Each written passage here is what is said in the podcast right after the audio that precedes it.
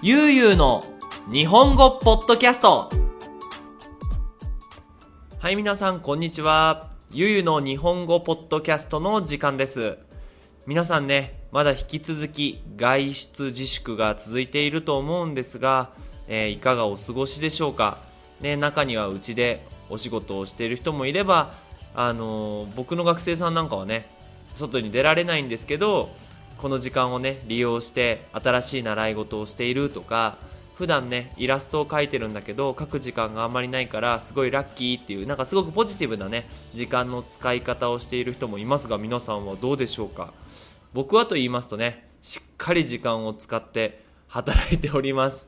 毎日ね YouTube の撮影とか編集とか頑張ってます。もちろんねゆうゆうファミリーりょうたんもニディアさんももうフル稼働でね毎日仕事仕事そして仕事の毎日ですね。なんかこの外出自粛が終わったらねどっか出かけたいなと思うんですけどもなんかねおすすめのところがあったらぜひ教えてください。ということでですね今回は桜について話していきたいなと思います。で皆さんはその桜ってもう見たことありますかね？もう日本に住んでる人はもう多分1週間前2週間前にもう桜を見たと思うんですが僕はね実は8年間メキシコに来てから桜を見ていないんですよ。ね。でもう多分今頃はね日本ではもう桜が散り始めてるのかなともう今桜の花が落ちてるのかなって思ってねすごいなんか寂しい気持ちになります。ちょっとねその他の国の人からするとなんでそんな花一つで寂しい気持ちになるのって不思議になると思うんですが今日はねこのどうして日本人にとって桜が特別な存在なのかっていうのを皆さんにお話ししていきたいなと思っています。それではよろしくお願いします。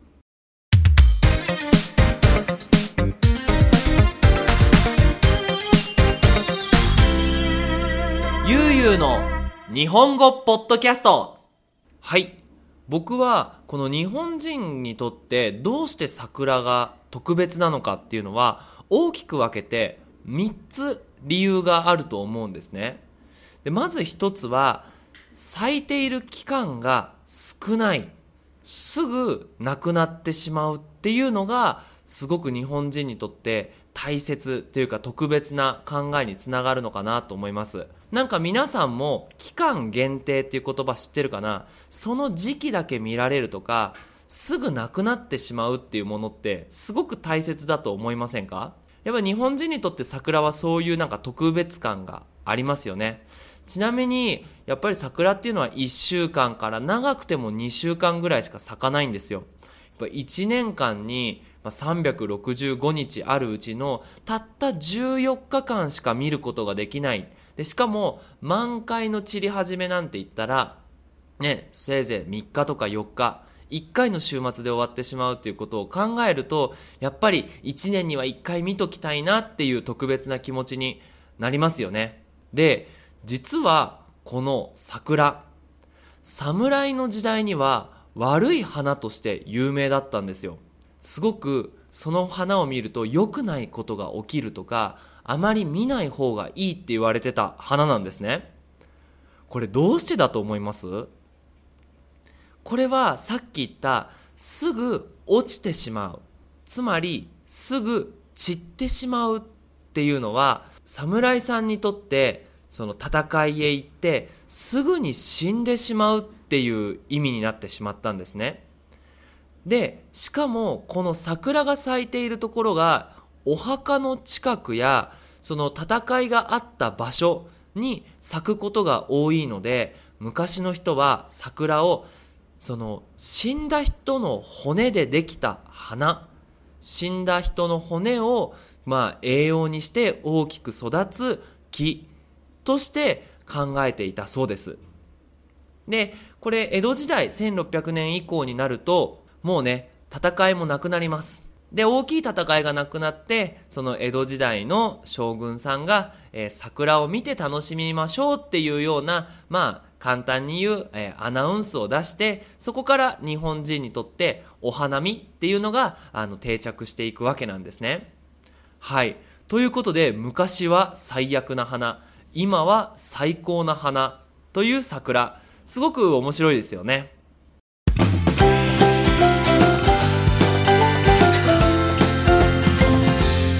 ゆうゆうの日本語ポッドキャスト。はい。二つ目の理由なんですが、これは春を告げる花、桜だからという意味になります。その日本では4つの季節がありますよね。春、夏、秋、冬。桜が咲く季節というのは春ですよね、4月。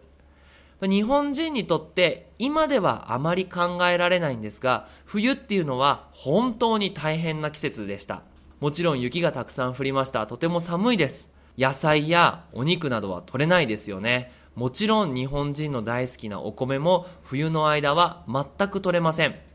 なので日本人は冬の間は食べるものが非常に少なくて、そして食べるものを作れないというすごく大変な季節でした。なので、昔の人は、ああ、早く春が来ないかな、春が来ないかな、とこう待っているわけですよね。で、春が来ました。桜が咲きました。よし、これから働き始めようという、すごくね、ポジティブな意味として捉えられる花なんですね。なので、やっぱり今でももちろん冬にたくさんご飯も食べられますが、春が来るとなんか嬉しい、なんかワクワクするような気持ち。それと、お花、桜の花がこうマッチングしているわけですよね。ということで、春を告げる花、桜ということで日本人はすごく大切にしています。三つ目なんですが、この春とまあまあ似ているんですが、始まりを告げる花としても桜は有名です。海外の人にとってはとても珍しいと思うんですが、日本の学校や会社は4月にスタートします。で僕はメキシコで働いていてメキシコは9月からねスタートする、えー、学校や会社なんかが多いんですが日本では4月になると学校も会社も新しい人が入ってきてそして新しい年が始まるっていうね形になります。ちょうどその時期に咲く花ですのでやっぱ日本人はねあこれから会社へね勤めて頑張っていくぞとか、新しい学校の生活がスタートするなっていう、その学校へ行く間に、会社へ行く途中で桜を見てね、よし頑張ろうという気持ちになるので、すごくね、ポジティブでいい思い出がある花だと思います。ちなみにね、僕も、えー、メキシコに来る前ですね。ちょうどメキシコに来る前に、えー、成田空港へ行く途中の電車の中で、外をふーっと見るとね、桜の木がいっぱい咲いていてね、ああ、これから僕はメキシコに行くんだよな、どんな生活が待ってるんだろうなっていうね、ちょっと不安だったり、すごく楽しみな気持ちをね、持ちながらね、その桜を見たっていうのを今でも覚えています。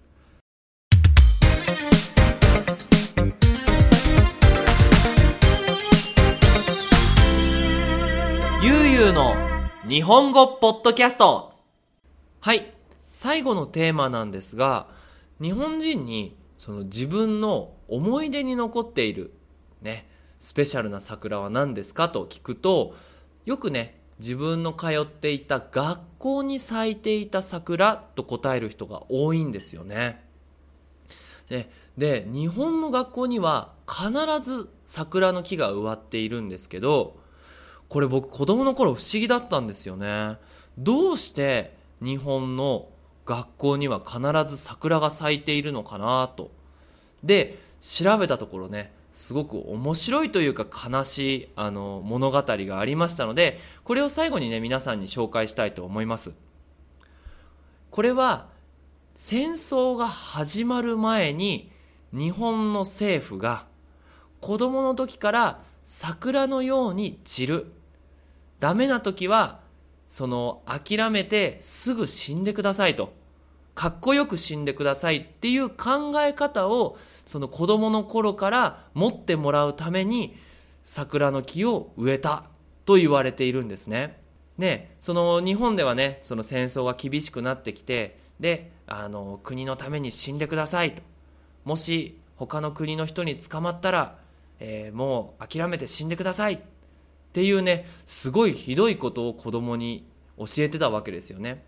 でただそれだけだと足りないので毎日毎年毎年桜を見てああ桜はかっこいいななんでかっこいいんだろうすぐ亡くなってしまうからかっこいいんだっていうね子供の頃からそういう教育をしていたわけなんですよね。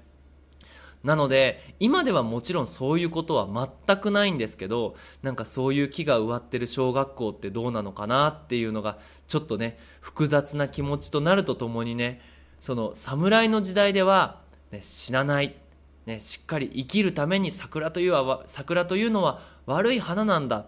ていうふうに考えられていたのがね、その時代を追って戦争の前の時代になると逆にね死ぬことはかっこいいから桜みたいにみたいなねその考え方に変わっていくわけですよね。もちろん今ではね桜といえばお花見。美味しいご飯を食べていっぱいお酒を飲んで楽しむ。綺麗だな。写真を撮ろう。インスタグラムみたいなねイメージの花になっていますので、まあ、心配はしなくてもいいんですけどもね。ということでね、今回は桜について長々と話していきました。でできればね、僕は来年にね、ぜひ春に帰って桜を見に行こうと思いますのでね、あの、こういう話をね、思い出しながら見ると、またいつもと違った桜が見えれるのかなと思います。もしね、日本で、日本に住んでいる方や、来年は桜を見に行こうという方は、ぜひこういう知識を持って桜を見に行くと、ね、他の人よりももっと楽しんで桜を見ていけるのではないかなと思っております。はい。